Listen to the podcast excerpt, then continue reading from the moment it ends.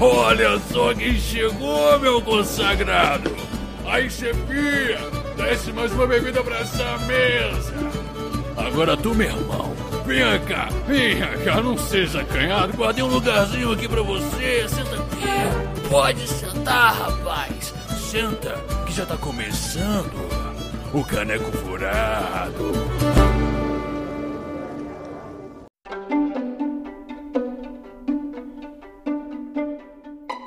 Galera! Aqui é o Mestre Migo e hoje, Dudu. Ele esqueceu o pão tostado. Calma, Então, eu não ia. Eu ia. Ai, pão filho da puta. tostado. Pô Pronto, agora tostado, já quero era. falar pô tostado também. Agora já era, eu e a Andressa já falamos pão tostado. Inclusive, vou apresentar aqui a nossa digníssima convidada de hoje, a dama de ferro da taverna, a inesquecível Andressa. Eu conheço mais como Marvel. Também. e hoje a gente vai brincar de Winnie Pica-Pau, né? Que dizia no, no desenho dela que, na dúvida, improvise. Verdade. Nossa. Então, Igor, já que eu roubei a já que eu roubei a sua parte, do que se trata o assunto de hoje, hein? Hoje nós vamos falar sobre improvisação em relação a dicas de mestre, em relação a improvisar para jogar com seus amiguinhos, a incrível arte do improviso. Mas antes, me diz uma coisa, Oi. Igor, O quê? tem e-mails? E-mails!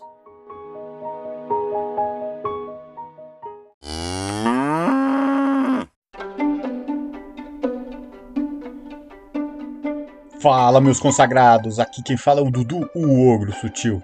E hoje eu venho sozinho porque o Igor não está aqui para puxar o pão tostado, mas nós recebemos aqui um e-mail do grande Rodrigo Cabral.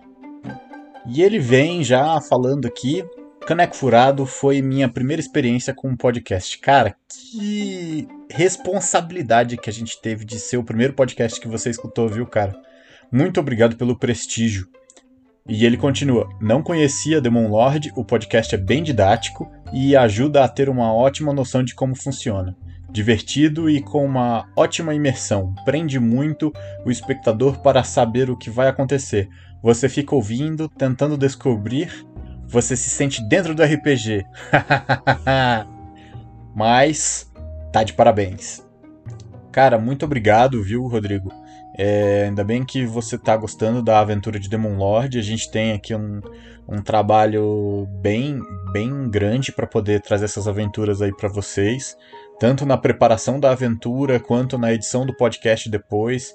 Dá uma trabalheira louca, porque o mestre Migor é maluco e grava aventuras gigantescas que a gente tem que cortar para poder ficar palatável, mas isso tudo vale a pena quando vocês gostam. E muito obrigado, continue mandando e-mails, escute os podcasts e quando você tiver uma aventura, fala pra gente como é que ela, como é que ela foi, manda pra gente aqui e continue espalhando a palavra do caneco. Até mais.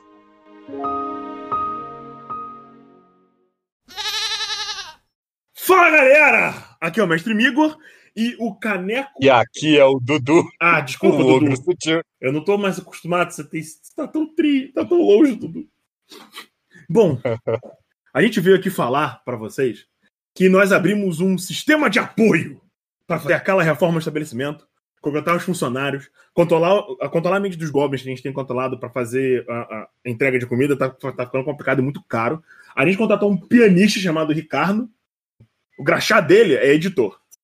Além disso, eu acho que é isso. Se você curte o nosso conteúdo, temos um grupo do Telegram para os apoiadores aqui do Caneco, aonde nós vamos fazer várias recompensas. Considera apoiar o rolê. Confere lá no Padrim e no PicPay. A- as formas de apoio são 10 reais, que te bota no grupo, para bater papo comigo, com o Dudu, a- com a Laura e com o Gustavo, que já estão lá no grupo. Também tem um apoio de 20 reais, que deve, que eu, pelo menos da forma que eu planejei, vai te dar uma chance de ser sorteado para ser de convidado em alguns episódios de qualquer campanha que eu esteja narrando, que não seja dos padrinhos. Quê? É. E, e aleatório. E depois eu vou te explicar isso, Dudu. Tá, tá, tá no segredo. Presta atenção, pato. E ao apoio de 30 reais, que vai deixar elegível para as mini campanhas dos padrinhos. Basicamente é isso. Como assim? Como assim? Dudu, não pensa cara? muito tá nisso. Tá falando, não tô sabendo nada. Desce o um pato com batata!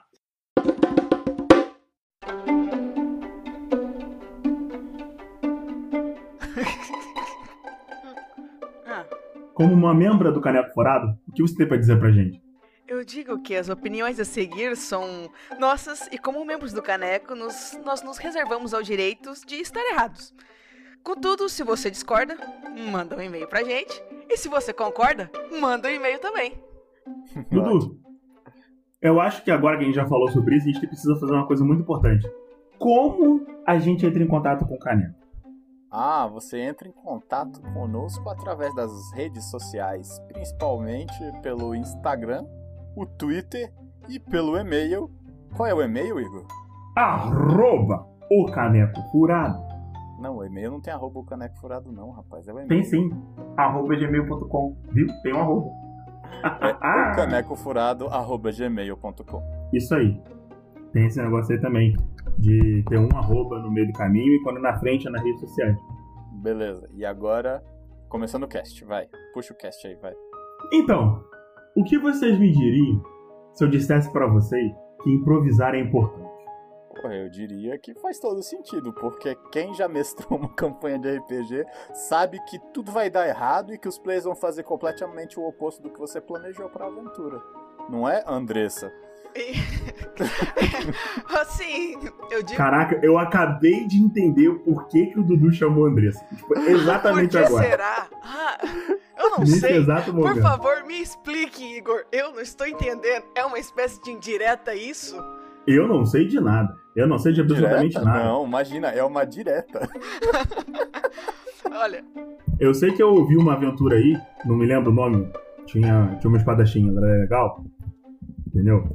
E dizem as línguas que perderam, seu- perderam o controle ilegal dessa, dessa aventura aí. pegaram o papelzinho do Dudu e falaram assim: Hum, bonito, mas não quero. É real isso que aconteceu? Tipo isso, viu? Pois é, é porque, assim, o que que acontece? Às vezes a gente tá com o mestre, aí a gente vai lá, cria uma história, cria um plot, e mesmo que você crie só os pontos, assim, você vai pensar o que, que vai acontecer pra chegar lá, vai pensar, ah, se acontecer isso, vai, eu vou fazer isso, tal. E aí a gente não se dá conta que uma aventura de RPG não é um roteiro. Exato. Nem um pouco. Nossa, tá- na verdade tá muito longe disso. E se você coloca na sua cabeça que ela é um roteiro de um livro, você entra num, num perigoso jogo que é o da decepção. Você vai se decepcionar em algum ponto. Eu, Nossa, eu acho exatamente. que, na verdade, a gente não é nem chega na decepção, Andressa. É mais frustração. Porque um dos grandes problemas, um dos grandes problemas do RPG é a frustração dos membros envolvidos. Tem aquela coisa, eu acho que o grande problema não é nem, assim, é, é decepção, você ficar triste das coisas não terem dado certo. A gente tá mais na treta do, do frustração. A grande maioria dos problemas de que nós temos em RPG é muito baseada na frustração dos membros envolvidos, porque as pessoas têm expectativas X ou Y, geralmente, no, no- no nosso caso aqui, nós estamos falando de você, mestre idiota, que não consegue dar nenhum tipo de agência para seus jogadores e quer que forçar eles a contar a sua história. Vai escrever um livro em vez de jogar RPG. De fato, assim. eu sempre falo que quem, quem não quer jogar, quem quer que tudo seja exatamente como você quer, meu, vai escrever um livro que é mais fácil porque você coloca exatamente, mas você coloca ponto por ponto, vírgula por vírgula, exatamente onde você quer. E isso não encaixa pro Exatamente. RPG. Não dá, Exatamente. porque tem que, você tem que sempre ter noção de uma coisa importante: é a agência dos jogadores. Não importa que você seja um mestre, que você escreva um roteiro para ser seguido, uma estrutura. O, quem tem a agência, quem vai agir e vai moldar a história e levar ela para onde eles querem são os jogadores. Porque Exatamente. eles são os protagonistas, né? Não- Exatamente dois. não existe uma, uma opção onde eles sejam simplesmente coadjuvantes. Se existir, eu acho que perde o sentido, né? Perde o propósito de ter outras pessoas ali contando uma história coletiva com você, né? Pô, Eu acho tão bonito essa parte do você ter um mundo, você tá contando uma história, né, como mestre ali, e possibilitar que outras pessoas acrescentem coisas nessa história que você não previu. E isso deixa a história ainda cada vez mais dinâmica e mais bonita. Porque às vezes o cara é, adiciona um NPC, adiciona uma situação que você sabe, meu, o que eu tinha pensado tinha ficado bacana, mas isso, isso extrapolou a palavra bacana e se tornou, tipo, incrível. Por exemplo, eu tinha feito uma aventura de Sétimo Mar, que inclusive você pode conferir lá na cozinha da Gnoma. Confere lá, Sétimo Mar, é a Tempestade. Tempestade Rubra. Olha lá, eu não, esqueci agora o título, porque era um título em espanhol muito legal que na época eu pensei e agora eu não consigo me lembrar. Aí eu tinha montado tinha montado uma aventura e normalmente quando você está montando uma aventura você tem duas opções. Você cria uma aventura num trilho com um plot que leva num sentido ou então você faz uma aventura sandbox aonde ela tem tipo vários caminhos que os players podem seguir com um monte de coisa para fazer. Normalmente eu sou preguiçoso e eu não vou fazer uma sandbox nunca porque eu não, não sou maluco que nem o Igor. Mas mas o que, que, que, acontece? Tem um, cada uma das duas tem problemas. Porque quando você faz o trilho, você tem o risco dos seus jogadores irem no outro sentido do que você está pensando. E se eles forem forçados a seguir os trilhos, eles vão querer jogar, vão querer jogar um RPG de videogame e não jogar um RPG de mesa com você. Tem, tem um jeito de, de fazer uma boa aventura de trilho. Tem, tem, que, tem mas a, a gente vai chegar lá. É avisar os jogadores, galera. Trilho. É, Primeira é, parte. Puxar. Foco, é, ó, foco, gente. Não se preocupem com criatividade, você pode fazer um personagem mais básico, porque o negócio aqui é essa história aqui, tá? Beijo. Mas não, eu te não... pergunto agora, Igor. O ah. que, que, você acha mais legal? A de trilho ou a sandbox? Sandbox, um, dois, três. Óbvio, Nossa. né? Porque o Igor ele vai ficar umas, um mês inteiro pensando em, em todos os detalhes da primeira sessão.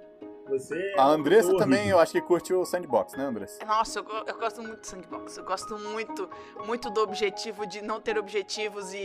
mas assim, o duro do sandbox é que a gente fala do mestre, mas o sandbox depende muito dos jogadores também. Uma aventura sandbox. Porque você tem que ter jogadores muito proativos e, tipo, eles têm que estar interessados em participar da criação daquele mundo ativamente, daquela situação de uma forma ativa. A vantagem do trilho é que você, como mestre, consegue conduzir ela de uma forma mais fácil e melhor se você tem um grupo que não, não tem muita proatividade ou num grupo que não tem muita experiência com RPG, né? Jogadores mais novos, a chance de você conseguir lidar com uma aventura no trilho aumenta. Mas uma aventura sandbox, meu amiguinho, com uma galera proativa que todo mundo quer fazer um monte de coisa, é, um, é uma belezinha, é uma belezinha. Meu, você pode ter um plot lá, maneiro, legal, como mestre, aquele, aquele pequeno trilho. Mas deixar. Sabe aqueles trilhos de trem que você tem aquela alavanquinha que você puxa e desvia o trem? Mas lá na frente você tem outra alavanquinha que os, que os players conseguem puxar e volta lá no trilho? Meu, isso é uma maravilha. Eu gosto do, do misto, sabe? Tem uma, um, uma trama central ali, um trilho que você, você olha de longe, você tá lá na 30 42 segunda é, aventura e você olha assim, não, gente, a gente vai voltar lá em algum momento. A gente vai voltar. Peraí. Aguenta aí. e, e assim, é muito legal você ter noção dessas coisas. Eu acho que quando você planejou uma aventura de trilhos e de repente ela virou uma sandbox porque os jogadores começaram a fazer outras coisas e se interessaram por aquele NPC que você não sabia nem o nome dele, você tem que saber fazer alguma coisa com isso. E como mestre, como é que a gente lida com improviso aí? Como é que vocês lidam com esse tipo de situação? Cara, improvisar não é tá completamente despreparado. Improviso também é preparo. É, até porque sem preparo é difícil até pro Batman. pois é. Pode falar, Igor. Como, assim, como jogador, quando eu tô improvisando, basicamente é qualquer merda. É tipo, ah, vou fazer isso aqui porque eu achei legal. Tá? Cadeira colorida, vamos sentar nela. É, simplesmente é o que o mestre me deixou curioso ou que eu achei interessante na aventura e eu tô indo atrás disso. Ponto. Como mestre, o Dudu tá, tá aqui de prova que eu sou um filho da puta maluco, e aí eu preparo 17 milhões de coisas, as, as coisas nunca vão na direção que, que eu tô pensando, e daí eu sempre uso algum outro elemento que eu tinha preparado para poder integrar a história ali. Então, assim, como a Andressa tinha falado, é, improviso é estar preparado. Você tem que ser o Batman. Porque, no final das contas, se você, se você pensar sobre o, seu, sobre o seu cenário antes, sobre o ambiente que os jogadores vão estar inseridos antes deles estarem lá, você vai saber o que fazer, não importa pro o caminho que vá. Agora, o, o, o problema desse tipo de preparo, na verdade, ele está mais atrelado à forma que a aventura está sendo desenvolvida e menos a capacidade do mestre de lembrar de 300 mínimos detalhes e 800 NPCs Pra ele saber cada uma das casinhas em que os jogadores podem entrar, porque pode. Tem 17 ferreiros na cidade. Não, você é maluco, não faça isso. O, o, cara, geralmente, você só precisa de. sei lá, três NPCs. Ataque de oportunidade. Que fazem a mesma coisa. Sabe? Sim, tipo, porque isso entra num, num ponto que é importante. É mais fácil de você criar e pensar em estruturas do que em plot points. Qual que é a diferença? Quando você pensa em plot points, você vai criar um NPC específico que faz aquela coisa você vai pensar o que que ele faz, a história dele e pode ser que ele não seja útil naquele momento ou que os jogadores não se interessem por ele. Agora, se você pensa numa estrutura, você pode pensar em estruturas clássicas e é aí que entra o, as referências que você tem da sua vida, da sua cultura. É onde você vai encaixar é, aqueles clichês que no RPG funcionam muito bem. É você ter aquela coisa da é a princesa que precisa ser salva, que você pode botar um twist ali e transformar uma estrutura batida num negócio muito mais legal. Você pode usar também a, a estrutura do herói prometido e fazer uma série de coisas atrapalhadas acontecendo. Você pode fazer também diversos coisas com essas estruturas que você já conhece, que você já consumiu na mídia e criar elas dentro do seu ambiente ali de RPG. Você vai criar a espada, só que aí você monta uma estrutura onde os players vão ter que ir atrás dessa espada, vão procurar o ferreiro, o que, que vai acontecer e aí vai colocando as coisas e vai conseguindo de uma forma mais fluida. E para isso funcionar, você tem que ter uma coisa muito clara na sua mente. Os objetivos dos personagens, eles têm que estar tá claros. Então você não pode criar funções, você tem que criar objetivos. Porque se for fazer funções, você vai estar tá servindo um propósito de uma história. Se você cria um objetivo para eles chegarem, eles podem chegar ali de qualquer jeito, pode ser completamente diferente do que você vai esperar e como a Andressa falou, pode ser muito melhor. Então você tem que estar tá sempre aberto. Nesse ponto, acho que é interessante você perguntar para os seus players o que, que eles estão procurando. Como que vocês pretendem resolver essa situação? Porque às vezes a forma como eles conduzem essa parte da história, às vezes o que você pensou que ia ser só um ferreiro, que eles iam pedir alguma coisa pro ferreiro, pode se tornar uma essência que eles têm que buscar dentro de uma caverna que eles encontraram e não sei na onde, eles decidiram ir para lá. E do tipo, às vezes aceitar as ideias que os seus players jogam na mesa, às vezes eles jogam de uma maneira. Ah, dá uma, só uma, uma palhinha do que. Ah, será que a gente vai encontrar em, algum lugar isso? Ou será que isso pode estar nesse lugar? Aí você para e pensa: Poxa, eu ia. Eu tinha colocado essa, essa parte da história para acontecer nesse ponto. Mas e se eu levasse pro lado que os personagens estão querendo? Qual é o objetivo deles? O que, que eles querem construir com isso? Porque eu acho que essa, essa dinâmica de você estar tá construindo uma história com os jogadores é muito importante. Tipo, a não só, tipo, função, tá? A função para isso é, que eles têm, aí ah, eu criei esse cara para fazer isso. Mas, cara, às vezes os seus players, realmente, como o Dudu disse, tem o objetivo de caçar essa espada lá na torre do gigante, adormecido, que desperta com um beijo do príncipe dos sete anões. Isso é sensacional, e, meu, nossa. Ok. eu simplesmente vou querer que os meus players vão na torre do gigante adormecido que desperta com o beijo do príncipe dos sete anões, porque eu acho que isso vai ser muito louco, vai ser muito melhor do que eu tava pensando no ferreiro construindo essa espada. Pois é, e, e o negócio é que você. Até uma das coisas de, de comunicação com os players é Cara, terminou a sessão, conversa com os players, pergunta o que, que eles acharam, o que, que eles estão pensando em fazer na aventura. Porque quando eles te dizem quais são os objetivos deles, não só você fala quais são os, os objetivos da campanha, fica mais fácil para você criar, porque o mestre, ele é como.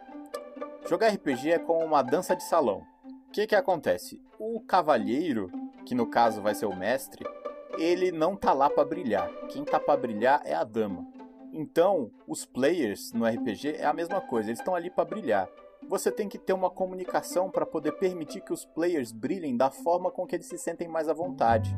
E na dança de salão é a mesma coisa, você tá ali para auxiliar a, a, tirar o máximo daquela, daquela parceira, daquele, daquela companhia que você está dançando. Então você precisa se comunicar não tenha medo de pedir opiniões, de mudar os seus planos e de aceitar as ideias dos seus players, porque afinal de contas vocês estão fazendo isso juntos. E uma coisa que o Igor sempre fala, lore é importante, porém ele não é essencial. Ó, o que se o passeio alguma mensagem, essa deve ser a mais importante, cara. Uhum. A lore é pro mestre. Simples assim, você tem que saber o que aconteceu para você conseguir definir o que você vai fazer para frente.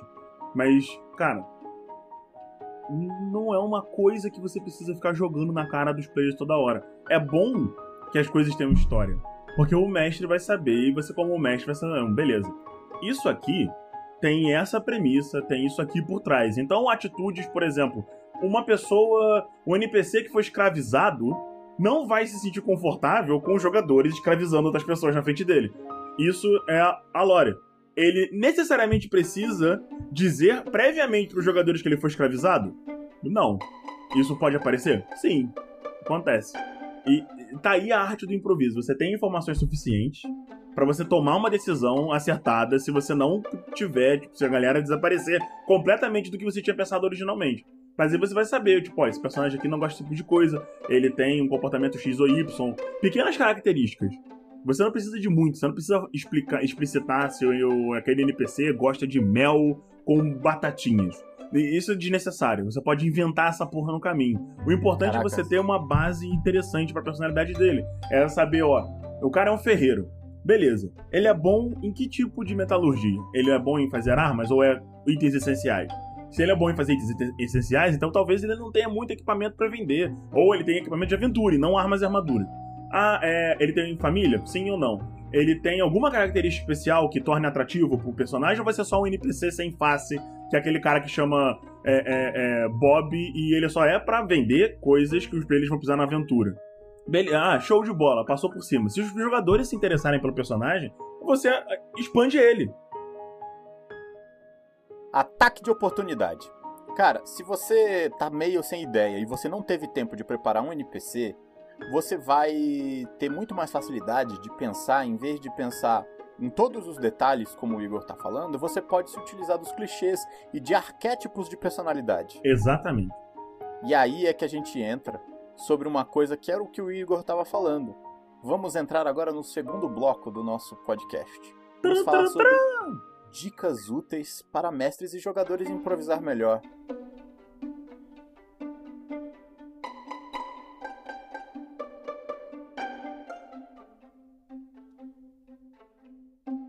Quando você tem um NPC que é para ter uma função, aí sim você se, se estende nele. Você cria, dar nomes e sobrenomes, família. É, é, é, tem que, você precisa criar uma estrutura em volta dele para ele fazer sentido e ser coeso com até mesmo com o cenário que está à sua volta. Porque senão você vai quebrar a imersão. E a partir do momento que os jogadores não acreditam mais no, no seu mundo, eles vão passar a, a um, ter um comportamento inconsequente. E aí que você perde um pouco do drama, porque a partir do momento que você não tem, entre aspas, consequências, nada importa, né? Foda-se, eu posso fazer qualquer coisa. É. E aí a gente volta a jogar GTA. Então, e aí é que a gente vai na importância da sessão zero, né? Exato. Você saber o que seus personagens estão esperando, ou você apresentar o que você está querendo, é muito importante para você estabelecer para os jogadores as expectativas que ele tem do que, vai, do que vai acontecer. Principalmente se você tem jogadores, por exemplo, que são atores puros, que só querem saber do RP e tal, caramba 4, e, eles, e esse tipo de jogador quase sempre sai dos trilhos, porque ele não gosta de se sentir preso, porque ele tem que ficar naquela história, não pode ter interações que levem para fora. E, e, isso aí que leva à frustração. Você tem que saber como seus jogadores funcionam, você tem que entender os seus jogadores para você poder fazer um jogo que funcione. Ah, mas eu não sei mestrar sandbox. É, qualquer momento é um bom momento para aprender, né? Ninguém é, sabia jogar RPG falar, até abrir um livro. E sem falar Começar, que é aquela... né, de algum ponto. Pois Exatamente. É. Pois é, e sem falar que quando você tá como mestre, numa sessão zero, você fazer os seus, os seus jogadores se engajarem com aqueles personagens é muito importante, porque às vezes eles podem criar um arquétipo de personalidade padrão lá básico. Eu vou ser o, o ladino que quer dinheiro a qualquer custo. Não seja Mas, ladino que rouba o grupo, por favor. O que, que você pode fazer quando você tá lá na sessão zero? Você pode perguntar pro, pro seu player o que, que, ele, que, que esse ladino dele gosta de comer, que que deixa ele feliz, o que que deixa ele triste, do que que ele tem medo. E isso vai fazer ele pensar no personagem e vai desenvolver ele na cabeça dele.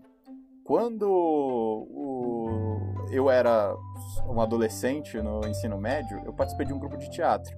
E quando a gente tava. Tipo isso.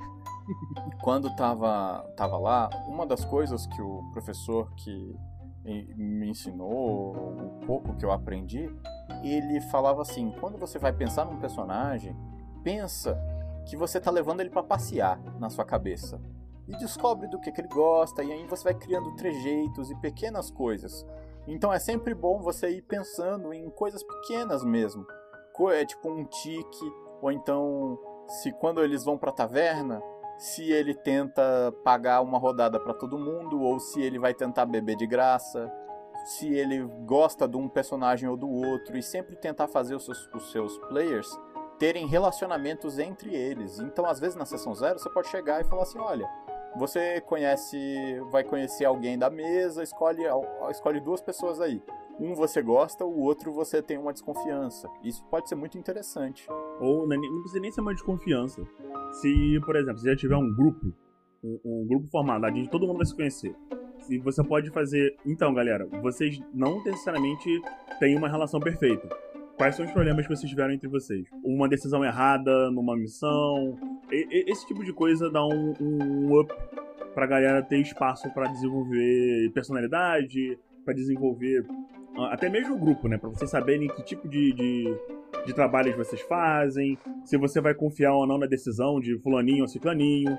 E, e como o Dudu tava falando, na verdade, é, a gente pode falar da família gerada rapidamente, ô Dudu. Calma, calma, peraí. Antes disso, Andressa, você tem alguma dica? Você, eu acho que é uma das jogadoras com quem eu joguei, eu ainda não tive o prazer de jogar com você como mestre, mas você é uma das jogadoras que eu vi que é, tem um, uma facilidade para criar personagens interessantes. Marcante. E como que você pensa assim num personagem quando você tá montando? Dá uma dica aí pra galera de como é que eles podem fazer para fazer personagens legais como você faz. Brilhante. Nossa, olha, eu vou, eu vou dizer bem a verdade. Quando eu monto um personagem, com exceção da Margaret, que eu, que eu que tirei como desafio, eu demoro muito tempo pensando num personagem. Quando eu tenho tempo, ah, vamos jogar daqui a uma semana. Eu passo praticamente a semana inteira pensando, pensando como que eu vou fazer aquilo. Mas quando eu vou montar um personagem de, de pronto, assim, tipo, vamos montar um personagem agora, ou como foi a Margaret, vamos fazer esse personagem rolado. Personagem nos dados aqui. O que, que eu decidi Caraca. da Margaret?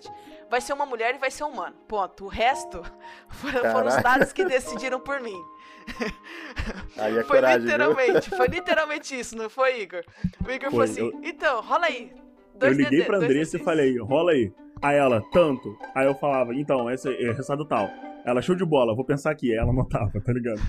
Vamos rolar agora a tabela de, de não sei o que. Ela, beleza, rola aí. E foi, a gente foi lentamente rolando os dados e construindo a personagem com base no, no, no rolamento. A gente, a, a única, acho que a única modificação que a gente fez foi o, o William ser mais velho, né? É, foi. Ele, foi ele teria, um acho que, velho. 10 anos de idade e a gente deixou ele com 18. É, o William é o filho da personagem, pra... tá? Só pra quem não, não conhece, não sabe. Então o que, que eu penso? Eu penso em alguma. Eu, uns pontos. O primeiro é que a galera tende a me falar que eu sou traíra no, no, na história. Mas, ó, todas as vezes que eu, que eu traí, ou a única vez que eu traí, foi uma consequência de um momento tipo, que era oportuno pro meu personagem. Foi a única vez. Porque normalmente, o que, que eu penso? Ah, que, qual vai ser meu relacionamento com o grupo? Eu tento conhecer os meus companheiros primeiro. Porque eu gosto de montar personagens que ajudem a integrar o grupo. Eu não sou muito fã de personagens que vão estar ali, né, só para desmotivar e tal. Eu sempre penso em alguma coisa. O que o meu personagem pode fazer para manter o grupo? Porque assim, você ser player só pra atazanar a vida do mestre da forma que você não vai colaborar com nada, meu, também não faz sentido você jogar, porque você tem que ajudar o mestre colaborar um pouco com a história do cara também. Não tem, ah, só vou fazer isso, eu sou o único protagonista dessa história, todos os outros me sigam. Meu, não tem. O que, o que, é. que eu posso fazer, o que o meu personagem vai fazer para manter esse grupo? Tá, o que, que o meu personagem pode fazer para ele ser útil para esse grupo? Não, beleza. Decidi meu personagem como ele pode ser para ajudar o grupo, Pra pelo menos manter o grupo junto de alguma forma que o mestre consiga lidar com isso. Porque uma coisa é o mestre improvisar. Ah, a gente não vai pegar a espada com esse cara, a gente vai na outra cidade pegar uma espada. Outra coisa é você falar assim: vou deixar todos os outros irem para não sei que lugar e eu vou pegar a espada sozinho. Pois é, amigo, não, não, faz não... sentido. o mestre não narra só pra você, todo mundo ali, todos os seus colegas são protagonistas. Então, quando você for pensar no personagem, pense em que ponto ele vai se incluir nesse grupo. Tá? O que, que ele vai ser para esse grupo? Se ele for o cara que vai fazer as piadas, se ele for o cara que vai fazer o pickpocket na galera, vai passar a mão no bolso, tudo bem. Dentro do grupo, ele vai ter uma função. Isso é bem legal pensar. A personalidade dele por mais chato que você queira que o seu personagem seja, tipo, eu quero ser o cara implicante, eu quero ser o cara que fica fazendo picuinha com o, com o paladino, eu vou ser o ladino que fica roubando a bolsinha de ouro do, do paladino. Pense assim, toda hora, cara, isso vai encher o saco. Tipo, não tem, não tem quem suporte. Nem você mesmo vai suportar fazer isso a todo momento. É, tem que ter bom senso, né? É, exatamente. Porque vai chegar num ponto e que vamos supor que você conseguiu manter tudo isso. Conseguiu manter, manter. Vai chegar num ponto que pode ser que você não consiga sustentar essa persona, essa persona que você criou. Porque assim, é, não sei pro, pra você, Igor, e pra você, Dudu, mas quando você joga com um personagem por muito tempo, você coloca um pouco de si nele. Personagens Sim, de. Todas as vezes. One shots são mais difíceis, porque às vezes você joga uma hora, duas horas com o personagem, no máximo, umas quatro horas com o personagem. Então, em um ponto ou outro, você coloca uma coisinha só, mas em personagens de muito tempo, você coloca um pouco de si ali. E às vezes aquilo que você planejou durante todo o tempo, tipo, você pensou para ser o personagem mais irritante possível, não vai funcionar a longo tempo, porque você vai colocar mais de si dentro dele. Então, pense numa personalidade que, além de encaixar com o grupo em função, uma personalidade que vai ser é, legal um de, você, de né? interpretar né? com os outros. E se a one shot tiver, tipo, sei lá, sete horas. Aí você faz igual a gente fez com o Dudu e joga a história dele toda fora, foge com o barco e força ele continuar narrando e pois transformar é. o One Shot em uma campanha. Foi exatamente isso que aconteceu. Ah, cara. Sede Mar tava bom demais, mano. E isso me leva para um ponto importante. Prepare pontos de história e não roteiros. Porque aí você vai conseguir ter elementos ali, por exemplo, você nessa famigerada aí do sétimo mar. O que, que eu tinha planejado? Vai acontecer um sequestro, eles vão ficar sabendo desse sequestro e é esse sequestro que vai unir o grupo, porque eles estavam separados. Minha dica para mestres iniciantes é: já comece com o grupo unido e bote eles para conversar e fala assim: "Ah, como vocês se conheceram e tal". Mas se você foi meio meio. É...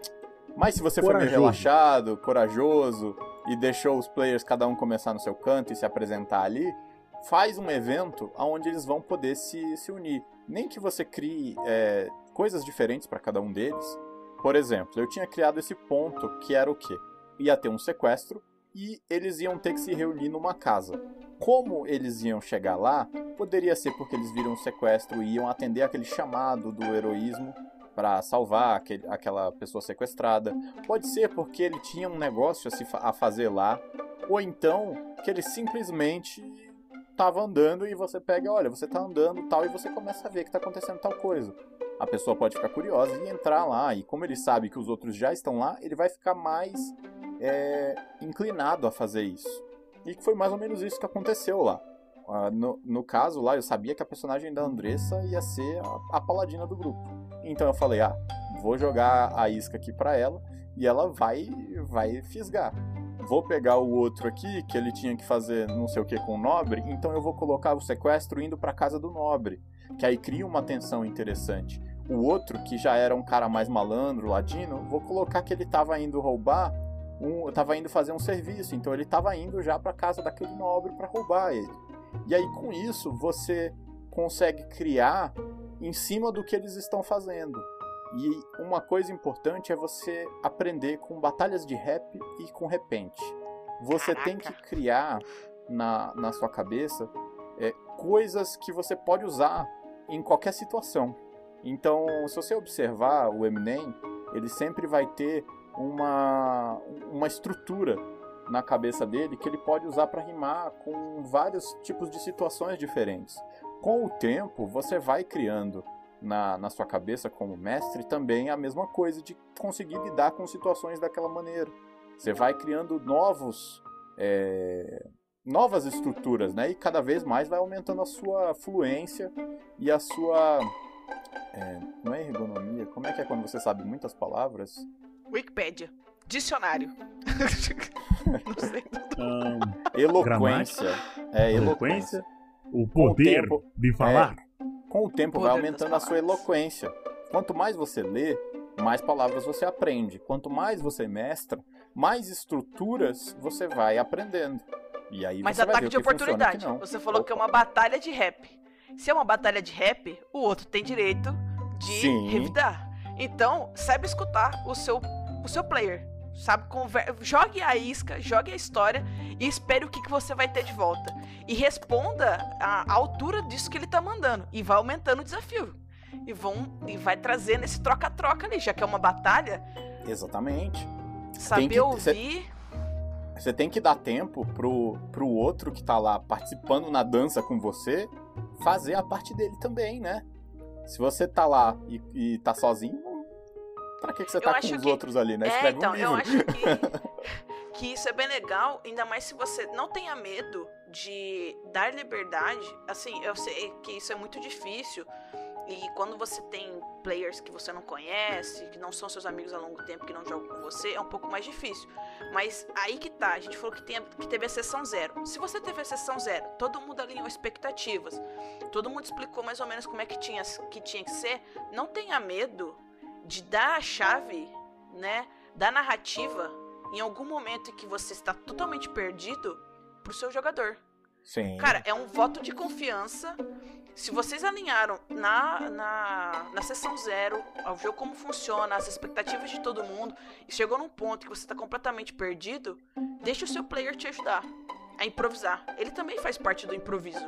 E aquilo que você, às vezes, dá isso que você tá dando a chave para ele conduzir uma narração. Claro que não vai ser a, a narração em que ele vai encontrar a espada do multiverso que vai destruir, ou a manopla que vai instalar o dedo e resolver todos os problemas.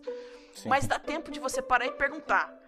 E se perguntar antes de continuar a história: por quê, o que e como? E isso Dá me leva pra uma você coisa respirar. muito importante. Cara, quando você tá na sessão zero e tá montando lá, a gente já deu a dica de como é que você vai montar o personagem, como dar dica pros seus players criarem os personagens, de perguntar do que, que eles gostam, o que, que eles têm medo, que isso funciona muito bem pro Cthulhu, você saber os medos, o que eles amam, o que eles odeiam, do que eles nunca enfrentariam. E a gente vem para um ponto muito importante. Uma dica que eu dou para todo mundo. O Igor tem uma famigerada tabela de criação de Lá personagem. essa porra, a gente não trabalhou essa merda ainda não. Mas é uma dica muito legal. Você tendo uma tabela não precisa ser como a do Igor de cinco páginas. Mentira, tem só 25 perguntas, ela tem uma folha 4. Vai tomar no seu. Mas Mas que... você Isso pode aí é entrevista ter... de emprego? Aham. Olha Aí, só, essa, pode- essa planilha, ela é responsável por, pelo, pelo, pela desgraça total do- da mente do Dudu em D&D, beleza? Ela é muito, muito útil. Principalmente pra galera que, que meio que se perde com os personagens e não sabe bem o, o que preparar pra criar o próprio personagem e tal. Aquilo ali tem um, um direcionamento bem maneiro pra você pensar em características básicas, coisas mais complexas, como por exemplo, características físicas de, de aparência, é, é, um background pequenininho sobre a sua própria história. Ela não vai servir para jogadores extremamente experientes que já estão acostumados a fazer história, tipo, por exemplo, Magnano Moreira Thaleson. Que ele já faz a história dele, já escreve a porra toda. E- e- Essa planilha é mais direcionada a você ajudar a galera que quer começar a fazer isso e não sabe como. Porque aí você vai ter pequenos. Ela vai de pequenos detalhezinhos até a. Cara, você tem irmãos? Sim, não. Como era. Ah, se você tem irmãos, como é a sua relação com seus irmãos? Como é que era a sua família? Seu nome tem um significado? Você tem um apelido? Como é que você aprendeu a fazer o que você faz hoje? Esse tipo de coisa. Ela é útil. Esse Sim, e não seja o cara que é sozinho no mundo sem família. Se você não vai ter família, você vai ter alguém próximo. Seres não, tenham humanos. medo. É, de, ter, se- de- de ter família. É, mesmo Não que o se Igor julgar queira como matar a sua família. É, e assim, já se prepare psicologicamente, porque o mestre vai usar sua família pra te sacanear. Vai. Eu fiz isso com a Andressa, o Isso. Igor faz isso comigo todo tempo, faz Eu? isso com a Andressa todo tempo, Gente, né? acabei de Eu? perceber que eu estou entre os homens que torturam os meus personagens psicologicamente. Eu estou numa crise de Estocolmo aqui, gente. Como assim? Eu não fiz porra nenhuma. Eu sou inocente, já falei pra você diversas vezes, Dudu. Eu Hum. não faço nada. Quem define tudo o que acontece na história são vocês. Eu só, eu sou apenas a, um, um- um avatar do drama. Eu tô That's ali a apenas pra fazer. A sua avó morreu. Você que escolheu esse caminho. Eu não Nossa, tenho Você nada a ver escolheu com o isso. Igor é sujo. Ele é meu. É, não, ele pega, ele faz o Inception lá pra você e fica te dando a, a semana toda ali te dando ideia, né? Aí quando você, não, beleza, gostei, vou fazer isso. Aí ele, ah, tá, então, já que você escolheu isso, vai acontecer isso, isso e isso. Aí eu, caralho, velho. Porra é essa, moleque? Aí eu grito. Eu, gri- eu bato na mesa e grito: consequência! Cai um meteoro. Pá, explode a cidade. É assim que funciona. Porque Dudu, É por exemplo. Dudu, nossa, Dudu ele se, ele se meteu a uma improvisação agressiva que funcionou muito bem no, no- na aventura de D&D, Andressa. Que a gente não lançou ainda, então você não sabe. O ponto é o seguinte: eu virei, eu peguei um, um letreiro de neon, tá ligado? Aí eu botei assim: olha, temos uma espada muito legal. Pra, apontando assim uma seta pra baixo, sabe? Uma espada brilhante. Logo embaixo Espada assim aqui. da- do letreiro. Plim, plim, plim, Aí-. Na bancadinha tava escrito: acompanha treta. Aí o Dudu falou: olha que legal! E pegou. Não, ó. Dudu Que- tava em letras minúsculas, né? Fala a verdade. É, tava tipo, naquelas era aquela letrinhas. coisa assim, ó. O Igor, Ah, ah. ele tinha feito tanto estardalhaço dessa espada que eu pensei assim, porra, é um plot point. E aí eu tava lá pensando, o que que o meu personagem faria? Isso é uma dica que eu deixo sempre pra você. Muitas vezes, quando você toma uma decisão que um personagem vai fazer, eu tava jogando Senhor dos Anéis. é, agora no final de semana passado. E aí eu tinha tomado uma decisão, e aí eu parei e pensei assim, que era uma coisa que eu tava usando a mecânica, né? Eu tinha conseguido impor uma desvantagem nos nossos inimigos, e enquanto eu não levasse um dano, eles iam continuar atacando a gente com desvantagem porque eles tinham ficado intimidados por mim. Então, o que, que eu tinha pensado como player? Ah, vou me desengajar e me movimentar. Só que aí eu parei e pensei, cara, o que que o meu personagem, que é um ranger heróico, é um cara aqui que, tipo, ele é pra ser tipo um Aragorn, né? Cara, ele não ia desengajar e, e- e tentar arranjar uma posição onde ele não ia ser atacado. Ele ia partir pro meio dos inimigos pra Aproveitar impedir que que eles avancem pra cima da gente que a gente tá protegendo. É, os caras estão com medo dele. Ele ia falar assim, ó, daqui ninguém passa. You shall not pass. Né? É aquela coisa assim, tipo, ó, eu sou o bastião da, de- dessa batalha. E aí, o que, que eu fiz? Fui pro meio dos inimigos, tomei um monte de ataque, eles erraram todos. Aí eu falei, ó, tá vendo? A história não mente. Se você acredita, a- os dados eles não vão te trair. Quase sempre. Qua- Assim, de Você vez acabou em de quando. lançar um Acredite no Coração dos Dados, é sério? Ele lançou um Confia na Cal. Puta que Lançou pariu, cara. Ele, ele pegou o Biel e botou Yu-Gi-Oh! no meio, tá ligado? O Confia na Cal. O dado irá responder a todas as suas expectativas, jogador. É às vezes falei, pode ser uma falha crítica, às vezes um sucesso. Você é que eu vai falei rolar. pra você no início do cast, Andrés. É a forma que a gente se expressa é muito parecida. Mas vem cá, Caraca, A cara. gente já deu várias dicas, já viu várias coisas. Inclusive, outra dica que eu dou é assiste os, os vídeos de improviso da Tata Werneck. Muito Eles bom. são bons pra caramba. E lá Não, eles não, exemplificam tudo isso que a gente já falou aqui. Use a De expressão falo. timing. Tá. Veja os improvisos da Tata Werneck e aprenda pra caralho. Eu em cinco minutos quando você escreveu essa porra na pauta, eu quero que todo mundo saiba que você descreveu isso, tá? Você não vai meter essa, é- essa aqui nesse cast, não. Porque o Dudu, ele paga de que ele é super formal, né? Ele tá sempre assim, não, porque que não sei o que lá, e pipipi, popopó. E eu tô, uh, putaria, caralho! Pô, mas um tem que contrabalancear o outro. Um é o, Pois é é, o não é? policial bom, o outro é o policial mal. Ah, Exatamente, a Andressa me entende. ó. Ah, entendi. É. Eu, você sabe que eu passo. Podcast. Mas vai ser, vai estar exemplificando muitas das coisas que a gente falou. Porque Uhum. o teatro de improviso, ele trabalha muito desse. É um, uma troca, sempre, é um dar e receber. você faz uma frase lá, você cria um negócio e você para para ver o que que os outros vão criar em cima. Então, quando você tá lá interpretando seu personagem, dê a chance quando você tá fazendo uma ação dos seus outros players fazerem outras coisas, porque às vezes você pode fazer uma ação mó legal e no meio dessa ação, o outro player pode se inspirar e te ajudar e fazer um setup para uma ação mais maluca ainda. E vem cá. Ah. Já que a gente já falou bastante aqui, deu várias dicas, eu queria saber de experiências que vocês tiveram no, nas aventuras com improviso. Uma que foi legal, uma que foi uma merda e uma que foi inesquecível.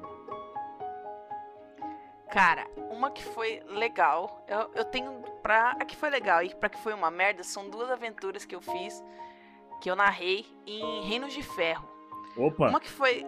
Uma que foi muito legal, que eu narrei uma vez e achei muito bacana, foi num evento que teve aqui em Londrina, foi num evento de RPG que teve, reunião com o pessoal, né? A gente foi pra, fui pra narrar e tudo mais, e fui narrar pra esse pessoal, e foi uma aventura nos esgotos, que o pessoal tava numa cidade e a aventura se passava nos esgotos, de fato, tinha algumas criaturas que estavam raptando as pessoas, levando para os esgotos para alimentar um, uma espécie de monstro mãe que eles tinham nos Por esgotos. acaso eram homens crocodilo? Eram homens crocodilos. Eu já sei o que você tá falando. Essa aventura é maravilhosa.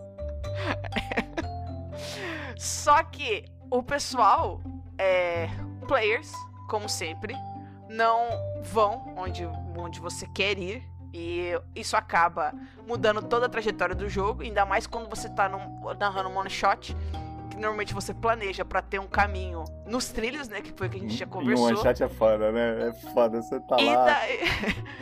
Só que assim, uma coisa é você ter, tipo, o Dudu e forçar ele a narrar para você continuamente. Outra coisa é você tá num evento e que depois você vai embora e provavelmente você não vai ver mais aquelas pessoas na sua vida. É, de ou fato. pelo menos, não pelo menos daqui um, um mês ou dois, quando, ter, quando tiver um outro evento esses personagens, esse pessoal que estava jogando, simplesmente decidiu ignorar, ignorar as coisas que estavam acontecendo nos esgotos. E eles tinham certeza que tinha, porque eles foram conversar num, num, estalagens, eles conversaram com o capitão de um navio que tinha lá e eles decidiram e eles tiraram da mente deles, pela forma como eles conduziram a conversa, não sei o que, que a culpa, na verdade, era do capitão desse navio. Era Nossa. ele que estava resolvendo as paradas, era ele que estava sequestrando as pessoas e que tudo tinha a ver com ele. E eles decidiram que não iam entrar nos esgotos de maneira de forma alguma. Eles iam atrás do navio desse capitão, porque com certeza tava lá as coisas. Nossa E eu tive que me virar nos 30 pra colocar um navio, colocar uma situação em que eles tinham um navio pra investigar. que maravilha! No meu caso, né, né, eu tava usando esse mesmo pote de aventura e em vez da galera. A, a, a galera foi pro esgoto, mas eles inventaram um. um eles tiraram do cu que um, um grupo de cadáveres tinha morrido e uma outra parte do, desses cadáveres que eu tava investigando tava doente, morreu de doença. E aí um dos jogadores simplesmente falou: Isso é uma. Isso é paraclomitose, uma doença muito. muito, muito isso, mortal. velho? Ela tem. A, ela é infecciosa que nem a varíola. E aí meu RPG virou um meio termo entre vamos caçar esse bicho e então, tem um surto de varíola. E daí o que, que eu fiz? Transformei o capitão num serial killer transformado, adaptado, que tinha colaio com os crocodilos do esgoto. Meu, e funcionou. Porque eles foram no navio, cara. No que eles foram no navio, gente- eles lutaram. Eles não conseguiram pegar o capitão de primeira, fiz ele fugir pros esgotos. Lá nos esgotos, eles encontraram as o pessoal crocodilo, né? Os homens crocodilo. E, tipo assim, o plot teve que mudar toda uma direção, mas eu achei muito bacana. Eles Inclusive, conseguiram é manter essa legal, história. ó. É um plot point legal pra se ter ali de estrutura. Um serial killer sempre dá pra salvar o dia. Você tem um, É? ser- um serial killer ali ó, na manga. Na pior das hipóteses, bota um serial killer que vai dar bom. É, é um, é um bom clichê, né? Tipo, ah, É. esse cara mata pessoas porque ele gosta. É, então, e tipo, não fui eu que coloquei. Eles colocaram que tinha um problema com, o cara do navio. Então eu falei, beleza. Claramente o assassino. Não tem crocodilo. Esse que as maluco tá pessoas todo mundo com uma sumindo. máscara de crocodilo. Não, aí ele fala assim, nossa, você vê uma, um, um rastro de pegadas, parece que é um réptil grande e pesado, que ele andou se arrastando, e, a- e aí a vítima tem marcas de dentes muito poderosos, parecendo a mordida. É. Aí os players, não, é aquele cara.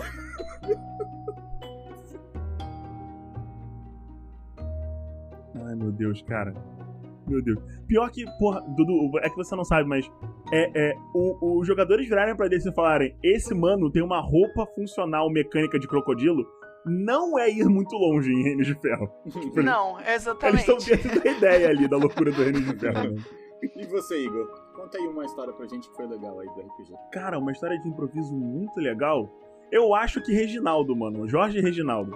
Olha só. Nossa, realmente. Eu, eu criei um guardinha. e- e- e- o guardinha. Porque, sabe o que eu falei mais cedo? O guardinha sem cara? Então, esse guardinha tinha uma historinha que era. Ele queria ser um cavaleiro. E tinha toda uma, uma estrutura em volta dele que era pra caso os jogadores se interessassem e conversassem com ele. Mas a função do guarda da história era. Se caso tivessem poucos jogadores indo pra uma situação X, o, o, o Jorge e o Carlos, que eram os dois guardinhas que estavam ali perto, eles iam junto com os jogadores. Porque, né? Nível 1, sabe como é que é, né? Podia dar merda. Vamos, vamos deixar alguém pra ir de apoio, né? É, e vamos junto, né? Pra gente poder ter o drama e tal, não simplesmente matar um jogador na primeira sessão, assim, de graça. Não tem porquê. Porque, né? Não vai ter drama nenhum se o maluco na primeira sessão simplesmente morre. Não tem, não tem graça, não é divertido.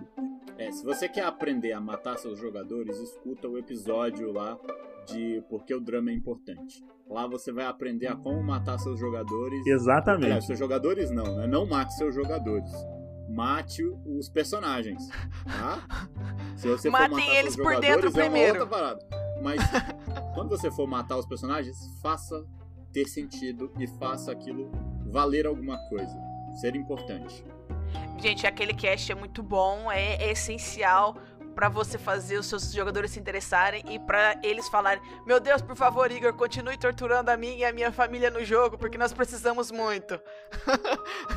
O drama exige. Essa é a minha frase agora. É o mestre Migor, vírgula. O drama exige. E aí, beleza, o Igor criou esse personagem que ele pretendia matar. Ele Eu não bota pretendia matar ele, mas assim, é um, um NPC um quarto humano. Eu falei, cara, é, provavelmente ele vai morrer. Tipo, ele vai estar lá, vai dar apoio pros jogadores, e daí vai- eles vão ter uma chance real de vitória contra a criatura que tá no esgoto. Porque só foram dois jogadores. Se eles se tivessem ido três ou quatro, eu ia falar, show. Não preciso dos NPCs, eles ficam na porta. Mas foram dois. Aí eu falei, ok, isso vai dar merda.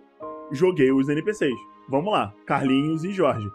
O Carlos era covarde. Então, no primeiro momento que eles falaram, não, porque tem uma criatura gigante aqui, o Carlos correu, ele vazou. Ele falou, não, vou chamar ajuda. E saiu correndo pra chamar outros guardas. Jorge não. Jorge quer ser um cavaleiro, né? Jorge é corajoso. Jorge desce com os jogadores. Jorge mata a criatura. Ele é o último que dá o hit. Ele não é acertado nenhuma vez pelo bicho. E o, o bicho Detalhe, atacou ele. detalhe, O Igor várias fez, vezes. na hora que o bicho aparece, tava eu e o Diego, os nossos personagens, que eram, Dome e teu sei lá, leais e bons. E aí eles estavam lá assim, aí o, o, o cara foi lá, não, eu vou te atacar, criatura viu. E aí a gente, não, Jorge, não vai aí não, esse bicho vai te matar, deixa a gente ir na frente. E aí ele foi. Aí o Igor começou a rolar pra matar o personagem. Errou uma Claro, vez, errou óbvio. duas, a gente chegou. Eu Na fui distribuindo porrada, chega- né? A gente pegou, trucidou, tiramos um monte de dado alto, máximo de dano, tal, não sei o que, e a criatura não morre. E a gente, eita porra, vai matar o NPC. E, e Vai detalhe, matar o Aí- Jorge. Save Jorge. tinha uma, meio que uma fonte. do- Teve uma hora que o bicho entrou na água e o Jorge pulou dentro. Nossa senhora, mas você também fez o Ah, foi NPC. atacar o cara dentro da água. Aí, beleza. Aí o, o Jorge acabou indo pra cima lá e deu um, um de. Ele tinha. Cara, ele deu um de dano. Um, Matou um de dano. Era o que faltava. E era o que ele tinha de, de vida. Então aí na hora ele matou e aí a gente ficou, ufa, ufa. Aí a gente tava assim, caraca, o Igor agora vai matar esse personagem logo em seguida, só de sacanagem pra ver a Não. gente sofrer. Claro que não. Aí a É óbvio que não, porque agora ele é um ponto de drama pra vocês. E Muito mais importante eu virando- fazer vocês se apegarem antes de matar ele. Pois é, e virou um dos pilares da, da nossa aventura, foi esse NPC. É, Moldou os jogadores. Pra você ter noção, Sim. Andressa. Jorge. Jorge e Reginaldo são um plot point importantíssimo agora no meu, na- no meu cenário de D&D. Importantíssimo. Eu vou usar ele pra tudo. E o Jorge é maravilhoso. Jorge ele é burro como uma porta. Só que ele é uma pessoa assim, com streetwise, sabe? Então ele tem um jeito dele simpático. Só que ele é muito burrinho. Ele tem. Eu, eu botei que ele tinha 8 de inteligência quando eu fui, fui fazer a ficha dele, tá ligado? Tipo, ficha, ficha mesmo. Depois de deixar de ser um NPC. E daí eu bufei o dos status pra ele ser mais parecido. Pra ser mais útil como um guerreiro, né? Pro grupo. E, cara, Jorge, ele é, é um homem simples. Ele é, ele é prático. Ele quer fazer o bem e ajudar as Beleza. pessoas.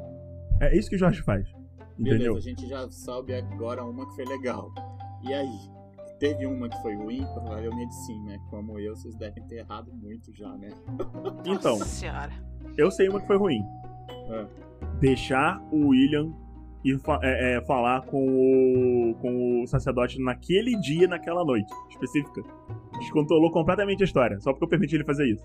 Tá, você tem que dar um pouquinho mais de contexto. Eu sei que eu tô rindo de desespero aqui. entender. Então, galera, é, eu construí uma história que se passava em, umas, em 10 dias dentro de uma cidade pra levar a galera do nível 1 ao 5. E aí tinha alguns pontos importantes de roteiro que eles poderiam, tipo, interagir com os, os NPCs e descobrir coisas. Um deles era suspeitar do, do, do sacerdote estranho e seguir ele. Só que aí um dos jogadores ele fez o seguinte: ele já estava na cidade e ele já sabia quem era aquele sacerdote. Em vez de só seguir o cara, ele resolveu se, chegar pro maluco e falar: Não, não, tá tudo certo, eu quero ajudar você nesse negócio aí que você está fazendo, que é estranho. Aí ele falou: Beleza, chega junto. Só que na hora, ele ter interagido com o sacerdote dessa forma me pegou um pouco desprevenido e eu uso uma regra muito interessante em relação aos NPCs, que é se não for necessário o NPC tratar mal um jogador, ele trata bem o jogador, ponto. Porque isso vai fazer com que seus jogadores queiram interagir com seus NPCs. Se o NPC for filho da puta, eles não vão querer falar com ninguém. É simples assim. E aí você vai simplesmente eliminar a, a possibilidade, em qualquer momento, de qualquer NPC sobrar vivo pra ser interrogado, por exemplo. Porque se todo mundo é filha da puta, não precisa falar com ninguém, a gente descobre sozinho. E aí ele falou: não, eu vou lá, eu vou lá falar com esse cara, porque aí se ele achar que eu sou amigo dele, eu vou conseguir informações. Só que dentro do meu, da minha cronologia, naquela noite específica, ele tinha, ele ta- tinha que estar criando uma criatura que seria vilão pra frente na, na história. Só que, tipo, é, ele, ele não tinha a função de criar o vilão. Era um objetivo do, do, do NPC. Então eu falei, cara, ele não vai deixar de fazer isso hoje porque tem esse maluco. Ele vai usar ele pra sacrificar. Então é meio que é isso, né? E aí eu quase matei um jogador. E sabe que Eu mudei depois? completamente a história. E, tipo assim, A ia ser super de graça. A gente enfrentou o último boss daquela Não era campanha. bem o último boss, tava aventura. mais pro mid boss, assim, sabe? Tipo, Mas a gente, a gente enfrentou o boss que era pra gente estar, sei lá, enfrentando level 5 no no nível 3. level 3. E aí foi aonde o Igor cometeu a- o, o- o erro de não acreditar mais no coração dos dados. E aí ele errou 31 ataques no meu personagem. Seguidos. Seguidos. Jogando Cara, aberto. Eu, eu tava lá assim, ó, eu tava narrando, assim, eu já comecei a narrar. Na hora que ele errava, eu falava assim: Não, porque o meu personagem ele desviou, ele fez um, um sidestep de box, desviou pro lado e eu ainda falava assim: Hahaha, e você não sabia, mas quando eu tinha 40 anos eu era o campeão de boxe do lugar tal, e não sei o que, eu nunca fui derrotado, não, não, não, não, não, não, eu uso o Cara. estilo tal, e comecei a. a... Só que assim, estruturalmente, a morte do, do jogador ia servir pra, pra galera ficar, caralho, por que, o William desapareceu? Ele falou que foi falar com o sacerdote, tem alguma coisa errada. E daí isso ia levar pro, pro, a galera pra esse ponto. Ele tinha um, um mecanismo de narrativa que era um ratinho, que era tipo o companheiro mágico dele, né? O- E aí ele falou assim, ó, ratinho, se eu me fuder, fala com esse cara. E ele foi e mostrou o rato, deixou o rato cheirar ele. E aí o rato foi avisar ele. E ele tava. E ele, a galera conseguiu salvar, salvar o William. E só que em vez de fugir, eles ficaram lá pra dar porrada no cara. Ah, e eles é mataram claro. o meu plot twist. Que era tipo, ah, é, tinha um elfo na cidade, porque não era pra ter elfo na cidade.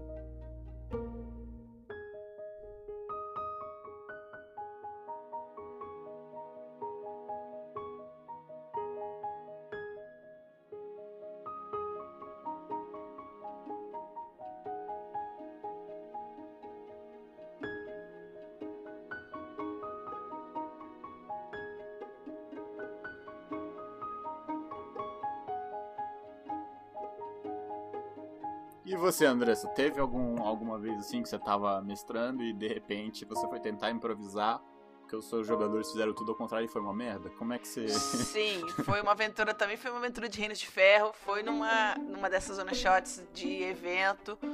É uma aventura chamada Tolos Afobados, que é de Reinos de Ferro. É, é, literalmente ela chama Tolos Afobados porque é pra você induzir os seus personagens a, a fazerem as coisas com tanta pressa que a hora que eles descobrirem que, o que pegou no calinho deles já é tarde demais. Por isso que ela chama Tolos Afobados, é muito boa. Se você quer jogar de ferro, use, é muito boa, é muito legal. Só que os, eu, tinha, eu estava jogando, tinha um, um player na minha mesa que ele era muito player antigo, player experiente.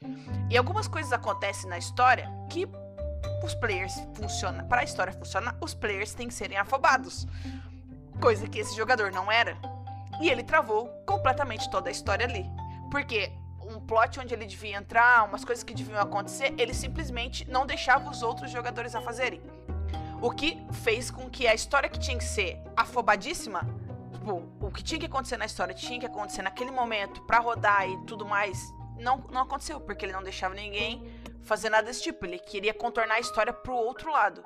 E eu tive que adaptar uma história que era para ser um tema de afobação, que era para ser uma história rápida, tudo acontecendo numa noite para eles resolverem um, pro um problema e serem pegos, não aconteceu. E eu tive que improvisar toda a distribuição das pistas em outros pontos que eu não gostei. Achei que a aventura se tornou arrastada, porque eu não, não pensei na hora em colocar os pontos normalmente num lugar só. Resolvi redistribuir em alguns outros pontos. O que. A batalha final foi legal, eles chegaram num ponto que a batalha final acontecia do.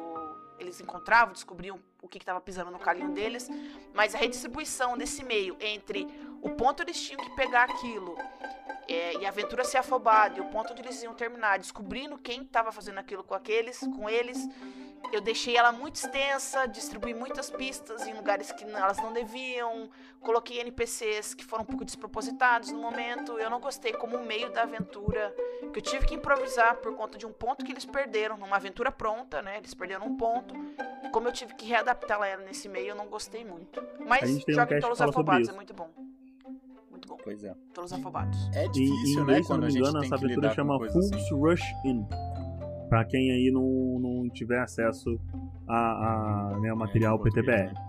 né? E é muito difícil quando acontece esse tipo de coisa, né? O Igor Sim. já passou por isso uma vez que ele tinha feito uma armadilha de um, de um cubo gelatinoso atrás de uma porta. Ah, fiquei muito triste, mano. Porra. Aí você imagina, ele fez toda uma narração, a gente tava super imersivo, só que a gente tava tão imersivo e tão desconfiado de tudo, que aí o que, que a gente fez? A gente cheirou, a gente bateu pra escutar o som dentro, a gente investigou, enfiou coisa direitinho e a gente escutou que tinha alguma coisa lá e a gente falou, não, a gente vai pegar e virar e ir embora.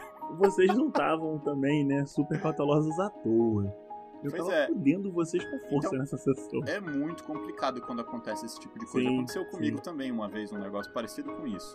Eu tinha feito um plot em Sétimo Mar também, que normalmente é. Sétimo Mar Sétimo Mar é o jogo que você perde o controle, Dudu. É, Todo mundo é. sabe Sétimo disso. Mar é cara, se você fácil. quer brincar de improviso, vai narrar Sétimo É. Mar. E é um sistema que ele é propício pra isso. Porque os personagens, eles têm. Os personagens e os jogadores, eles têm muito poder. Tanto o personagem ele é poderoso, porque ele é um herói de ação, quanto o jogador também tem muito poder de influência na narrativa. E aí eu tava fazendo uma aventura que era. Eles estavam numa ilha, e aí era um plot onde tinha uma sereia e tinha uma maldição nessa sereia. E aí tinha um círculo de sangue na ilha. E aí, se eles rompessem esse círculo de sangue, a sereia deixava de ser uma baleia e virava uma mulher. E aí ela ia estar chorando. Então eles escutavam a baleia chorando. Depois, quando fazia aquilo, ela parava de chorar e virava uma mulher e eles escutavam uma mulher chorando. Só que eu não imaginava que eles iam ficar com tanto medo de ir atrás da sereia e não iam atrás da sereia. Aí eles foram para uma vila de pescadores que odiavam as sereias por motivo X. E aí, beleza. O que, que eles me resolvem fazer? Um dos jogadores resolve se separar do grupo e ir atrás da sereia. Ele resolve andar e ele acha essa sereia. Aí a sereia vai contar a historinha dela, tal, que ela tava esperando o amado, e era um plot que eu tinha tirado de Dragon Quest XI. Aí era que- o plot da sereia lá do Dragon Quest XI. Se você já jogou, você sabe do que eu tô falando. E aí ela tava esperando o cara que tinha prometido que ia casar com ela. Só que o pessoal da aldeia odiava ela. E esse jogador resolveu levar essa sereia para dentro da aldeia. Aí eu falei, meu Deus do céu, se levar essa sereia para dentro da aldeia, eles vão matar ela. Não, não tem muito o que, que eu possa fazer se acontecer isso.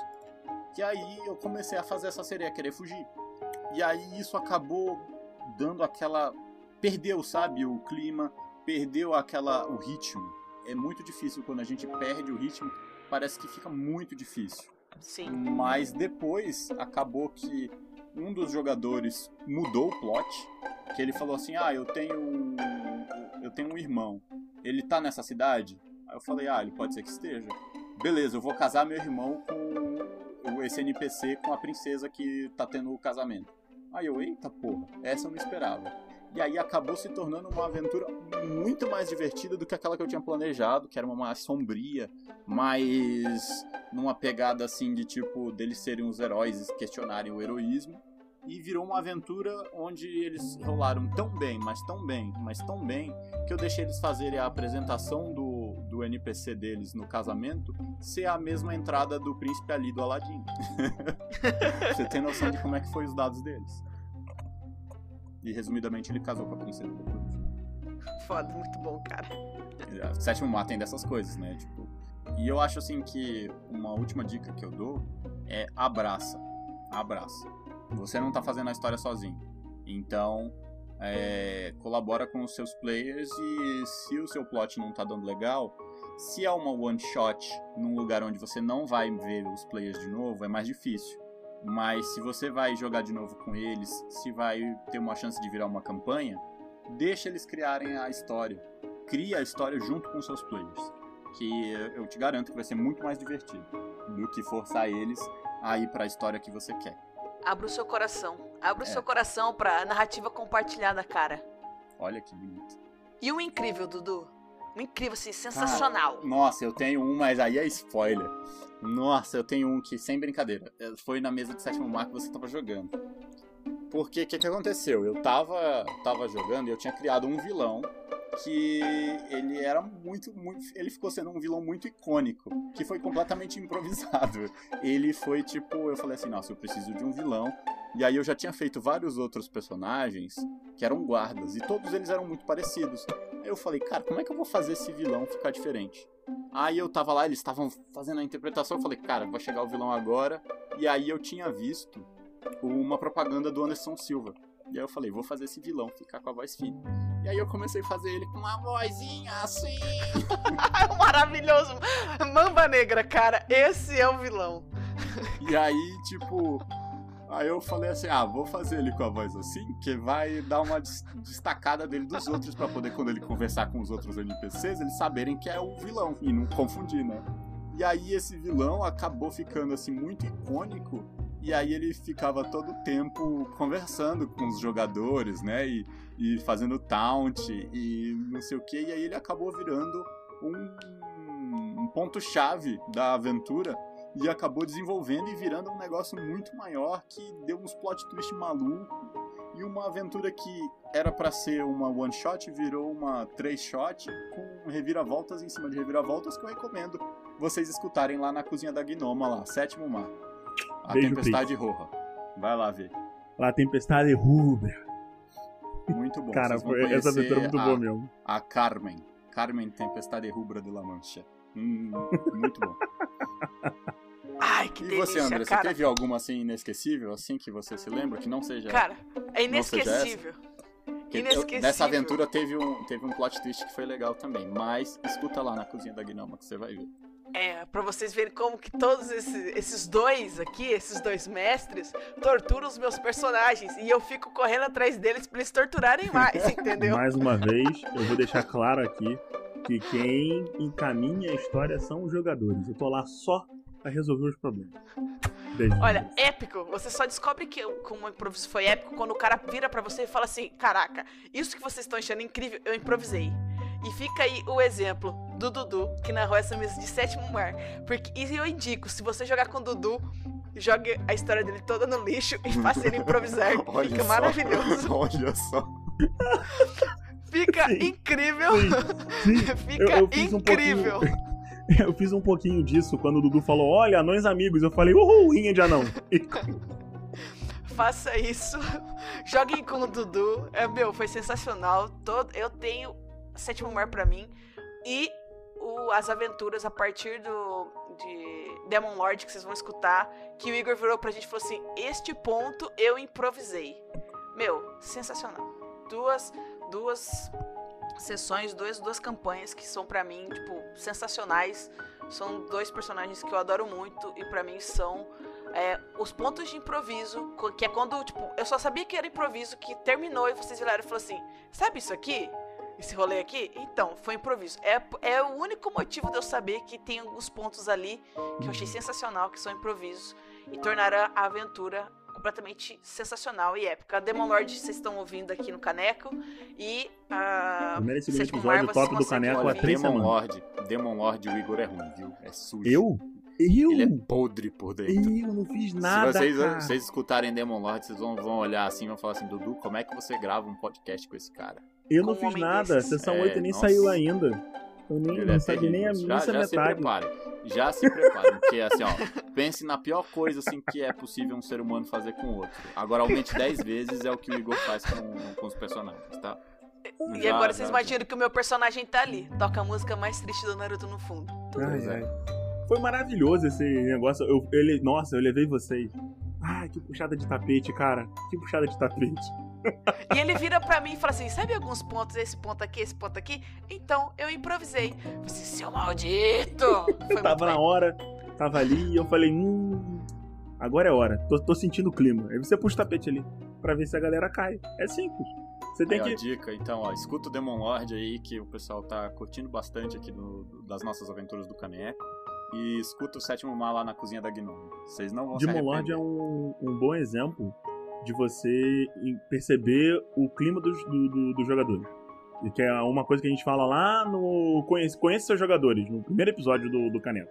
Você conseguir é, é, perceber para onde que eles estão indo e, e você já começar a preparar o clima pra isso, pra você é, é, aumentar o drama. É uma coisa que a gente fala no primeiro episódio e é uma coisa que a gente fala no episódio de drama, que é o ponto do conheça o jogador e saiba o que você pode fazer com cada um deles. Se a pessoa tiver uma capacidade de narrativa, tipo a Andressa, por exemplo, pra lidar com alguns conflitos de personagem, você fala com ela, ó, é, pô, tem, você tem problema de, de com tal coisa ou tal coisa que eu tô querendo fazer uma parada, só que você não fala o que que é, né? Você só fala, pô, olha só, eu só preciso que, por exemplo, tenha esse negócio aqui. Você acha ok? A pessoa fala, ah, beleza, show. Aí você vai começar a trabalhar essa parada. Não adianta jogar na cara do, do- dos jogadores os pontos de, de, de narração. Quando eu digo ponto de narração, eu tô falando é, as estruturas da história que são essenciais à história que você tá contando. Porque o, em RPG, o ponto A pro ponto B não pode, não precisa ser uma linha. Você pode fazer um caminho do caralho e improvisar pro ponto B chegar. É o que a gente tá fazendo, é o que a gente tá falando nesse cast basicamente é isso. Você cria pontos e não roteiro. E um dos pontos da história era a. a, a eu, eu queria fazer com que a personagem da Andressa fizesse uma coisa. Só que eu nunca falei, Andressa, faz isso. Eu virei, eu virei pra, pra Andressa e falei assim, então, é, agora vocês já estão em casa e temos esse problema. E isso é o que. você- vocês vão ver isso ouvindo a aventura, né? É, é, vocês já estão em casa, não sei o que, cidade, papapá, papapá, e tem um problema. E eu nunca, em momento nenhum, chego pra ela e eu falo assim: ah, não, é, o objetivo de vocês é esse, tá? Mas eu tenho os vilões querendo fazer com que os jogadores façam uma coisa. E todas as ações, todas as coisas que foram planejadas pelos vilões são focadas em eles fazerem essa coisa. Eles tomaram a decisão sozinhos. Eu só tava, tipo, influenciando a galera utilizando os vilões, não usando NPCs. Vilões, são as criaturas que eles estavam enfrentando tinham um interesse X por causa de um, de um, de um motivo lá, bababá. E um dos improvisos que, que a gente teve, que eu tive pelo menos, que eu achei muito divertido, da, da minha parte, né? Foi a.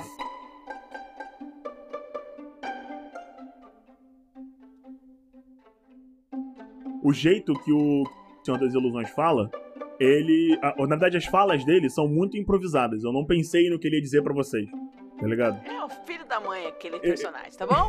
Aquele vilão é o filho da mãe, galera. É o filho da mãe. E já que a gente tá falando de um cast de improviso e a gente já terminou a pauta, eu quero fazer agora um ataque de oportunidade. Que absurdo. E vamos agora improvisar aqui no final. Vamos dar uma, uma. A gente tá dando várias dicas. Então vamos aqui deixar cada um deixar uma estrutura que você gosta de usar quando você está mestrando para os mestres que estão escutando a gente poderem ter mais uma no vocabulário deles. Começando por você, Igor. Que eu não Cara, uma que eu gosto muito. Fogo assim. É o vilão que quebra a expectativa. Então, tipo assim, é, por exemplo,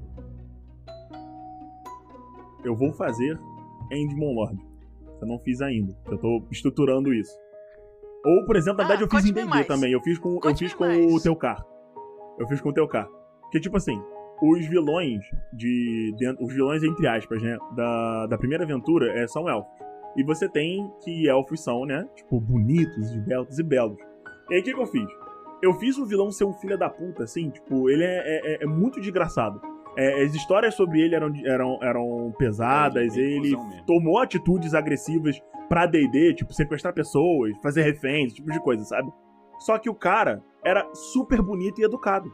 Então, assim, ele, a ideia dele era ser tipo um chefe de máfia que tá com aquele chapeuzinho, e ele, ele negocia, ele conversa e tal. E ele tenta ganhar no papo antes de qualquer violência. Isso pegou os jogadores de surpresa, porque até aquele momento eles não tinham tido oportunidade. Ele, na verdade, eles não eram respeitados o suficiente pelo vilão pra ele tentar falar alguma coisa. E a partir do momento que ele reconhece que os jogadores eram realmente é, é, pessoas que ele deveria, no mínimo, tentar conversar, ele começa a fazer isso. E aí ele conversa com, com outro elfo do grupo, ele conversa com o próprio Teucar, que é o personagem do Dudu, pra tentar convencer eles a, a, a, a falar com. É, é ficar do lado dele, né? Os, os dois personagens que ele considerou, entre aspas, humanos, né? Pra ele, no caso, são. Como é que eu falava mesmo, Dudu? É. Que ele considerou civilizados. Ele conversou com eles dois. Pra tentar convencer os dois a ajudar ele e convencer o resto do grupo de que ele tava certo e que eles deveriam seguir a ideia dele. Isso, cara, isso eu- o Dudu falou pra mim. Isso me pegou super desprevenido. Eu não tinha, Totalmente, eu, eu não esperava, totalmente. tipo, que ele sentasse e começasse a conversar com a gente, tomar chá, o cara era quatro biscoitos. Aquilo ali é, me, eu, me deixou meio assim, tipo, caralho, e agora? É claro que isso me fudeu no futuro, porque Eduardo é um filho da puta. Ele se aproveitou desse, do, do- desse, desse comportamento do vilão. sempre, Mas nem né? por isso eu mudei o comportamento do vilão. Entendeu? Eu sabia que ele ia se aproveitar desse comportamento, porque ele me falou, eu vou fazer isso depois. Eu tive uma ideia, eu vou aproveitar esse comportamento dele pra poder fazer uma parada. Pra gente ter ter uma vantagem. Eu falei, perfeito. Segue o baile, ele confia em você. Vai, brilha. Dá pra fazer. Desenvolve isso aí. É, e uma coisa importante disso é você, quando você tá jogando também, ou então tá mestrando, é você falar pro seu mestre o que, que você tá pensando em fazer. Porque se o mestre disser, olha, não, não, não acho que não rola fazer isso, por causa disso, disso disso, você já desencana dessa ideia. Mas se você tem um mestre que deixa você liberar as suas maluquices, muito melhor. E você, Sim. você tem algum momento assim que você tem uma estrutura assim que você recorre além do serial killer? Além do serial killer, É porque o serial killer é um clichê, né, serial killer é, é clássico demais, né? Serial killer... Ah, uma estrutura muito boa que você pode usar até se você tiver que improvisar uma aventura naquele momento que um mestre não vem ou que todo mundo tá pronto pra jogar, mas aconteceu um pepino e o mestre não consegue. A estrutura é simples, cara. Um grupo. Olha, eles podem ser aventureiros, eles podem ser mercenários, eles podem ser um, um grupo intergaláctico, eles podem ser personagens perdidos no universo cyberpunk. Eles têm que buscar alguma coisa, eles têm um grande trabalho pra fazer, que pode ser ir buscar um artefato, pode ser roubar um item e tudo mais, que tá localizado em um ponto X. A partir daí, meu amigo, você não precisa pensar em mais. Tudo pode acontecer ali. Pode acontecer briga, pode acontecer que eles É têm que fugir de algum MacGuffin, lugar. né? Eles podem buscar por informação, encontrar alguma coisa em- em algum ponto em que eles não esperavam, tipo, encontrar uma outra, um outro item em algum outro ponto, tipo, toda a estrutura que você precisa pensar é, eles são um grupo, tá? Eles são um grupo, eles vão fazer uma última missão, eles vão fazer uma primeira missão, eles vão buscar alguma coisa, eles vão levar alguma coisa que vai estar em ponto X. Cara, a partir daí, tudo, tudo você pode desenvolver junto com seus personagens. Eles podem chegar num lugar, você perguntar pra eles o que vocês vão fazer, eles irem, você pode falar pra eles darem o nome dos NPCs do lugar onde eles estão indo. E do na, e você só precisa se perguntar e usar um tipo, tipo quase fosse um sete anões, sabe? É, meio Uma vez que, eu li tipo, falando assim. O Cães de Aluguel, né? Tipo, eles têm que chegar do ponto A pro ponto B. O, o filme é isso. É tipo, ó, leva esse negócio daqui pra lá e foge com ele. Esse é seu objetivo. E aí, ó, daí pra frente é, é loucura, né? É exatamente. Você é você fazer essa batalha de rap com os seus jogadores, entendeu? Literalmente. Se eles entrarem caso, num bar, você pensa assim, o, a primeira coisa que você precisa pensar, quem é o cara importante desse bar? Vou criar agora. O que, que ele tem a ver com esse rolê? Beleza, é isso aqui. Vai rolar uma briga de bar ou não vai rolar uma briga de bar? Pronto, a partir daí é a batalha de rap, literalmente. Você vai jogar, os seus players vão te jogar de volta e eles têm um objetivo final. E, tipo, é completamente uma, é uma estrutura pequena que você precisa pensar ali, que você pode desenvolver ela de maneiras gigantescas é, nesse ponto e pode se desafiar a improvisar e criar junto com seus players. Maneiro. Eu, por outro lado, eu gosto muito de uma estrutura que eu uso em quase todas as mesas quando eu não sei o que fazer. Qual, Dudu? É a estrutura da donzela em perigo. Ah, cara. E, cara, é uma estrutura clichê, clássica, que sempre que você usar ela vai funcionar, mas para ela sempre funcionar, você precisa ter um pouquinho de maldade antes. Então, qual é o meu conselho? Sempre quando você vai começar a mestrar, dê um NPC pro grupo, que eles vão gostar, e deixa ele lá. Quando o negócio descarrilhar, isso daí vai voltar e vai te dar a oportunidade de fazer alguma coisa. Eu já usei isso diversas vezes. Na mesa do sétimo mar eu uso isso. Eu crio lá o alquimista, que era o contato de um dos jogadores, que ele tinha aquilo na ficha, então era um personagem que eu tive que trazer. Aí eu falei assim: ah, quer saber? Vou dar esse NPC aqui pra ele e vou depois trazer ele num, num momento mais pra frente para ferrar o jogador. O problema é que ele conseguiu resolver de uma solução completamente inesperada, que eu não estava esperando, mas foi uma das soluções mais incríveis que eu já vi jogando. Escutem essa mesa, é sensacional. E aí, outra, outra vez que eu usei isso foi com o Igor. Tem um, uma aventura. Eu? Chamada Dragon Heist, que a gente está jogando. Ela ainda não está publicada aqui, mas ela tem vários NPCs legais que você pode apresentar para os jogadores. Sim. Eu sempre gosto de pegar, quando você não sabe o que fazer, pega um desses NPCs, o que eles mais gostam, e coloca ele em perigo. Batata para você conseguir levar os jogadores para a aventura. Você é um filho da puta, eu já sei do que você tá falando. Desgraçado, cara. Ele só tá descontando, Igor. Hã? É. Eu tô vingando. Todo mundo que o Igor tortura, eu tô vingando. Mas, caralho, a gente, Cara, o que você fez não chegou perto da desgraça que foi de Smolord. Nem começa. Não, mas aí também você tá querendo que eu me rebaixe ao seu nível. Não, você tá querendo que ele che chegue num nível de sadismo estratosférico. Pobre Olha Dudu. só, Andressa, em D&D eu matei um cavalo rindo, tá? Nossa, eu, eu, Igor vi, é sujo. Eu, Igor é sujo. eu ouvi, eu ouvi, eu ouvi o que falei com o Dudu depois, quando eu tava, quando eu tava ouvindo pra editar, eu virei pro Dudu e falei, Dudu, no dia da sessão, eu tava rindo quando atacava o cavalo, aí ele, tava, brother, tava foda. Aí eu fiquei, é, eu tô me sentindo meio mal agora. É. Não, não acreditem no é que ele no coisa, Igor tá falando. Vocês não estão vendo aqui, mas na minha mão eu já tô fazendo um Soltei uma bola de fogo e o cast agora já deu o que tinha que dar, meus queridos, porque tá ficando muito longo. Um beijos. Mas fiquem de olho aí que o Caneco ainda vai ter várias dicas aí para como você mestrar sua aventura. E deixa a gente vai fazer aí, o, despeça aí. O... Onde é que o pessoal te o... encontra, Andressa?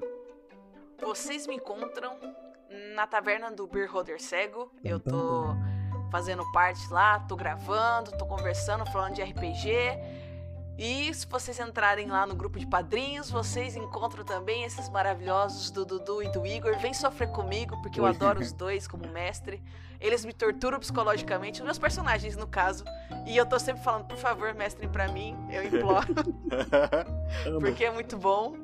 Mas escutem, continuem escutando Caneco, escutem tudo que vocês vão ter excelentes dicas. Dudu Igor falam com muita propriedade, muito, falam muito bem das coisas, dão excelentes dicas.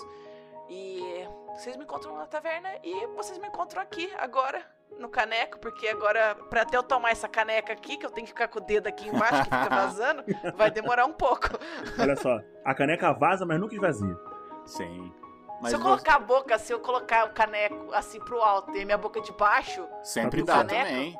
Isso aí é o Aqui estilo a Jock. cerveja boa e pato com batata. O importante é que a cerveja continua caindo na caneta. Você tem alguma mensagem final, Igor? Eu tenho. A minha mensagem final é: mande um e-mail, dê oi pra gente no Facebook, no Instagram e no Twitter.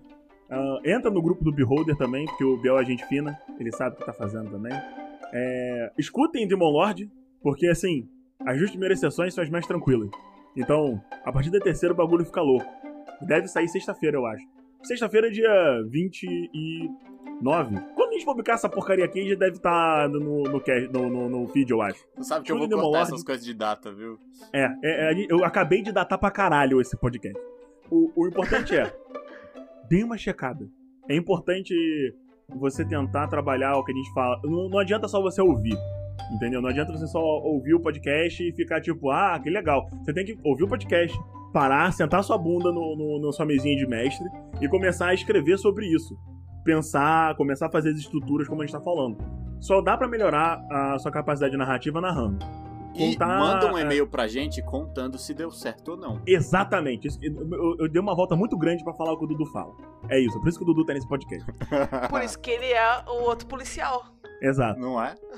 Eu, na verdade, é, a estrutura do caneco é eu sou o policial maluco e confuso e o Dudu é o cara que sabe falar. É isso. É, você é o Briggs e eu sou o Murtaug. cara, eu só, que, eu só tô triste porque não teve referência de carro nesse podcast.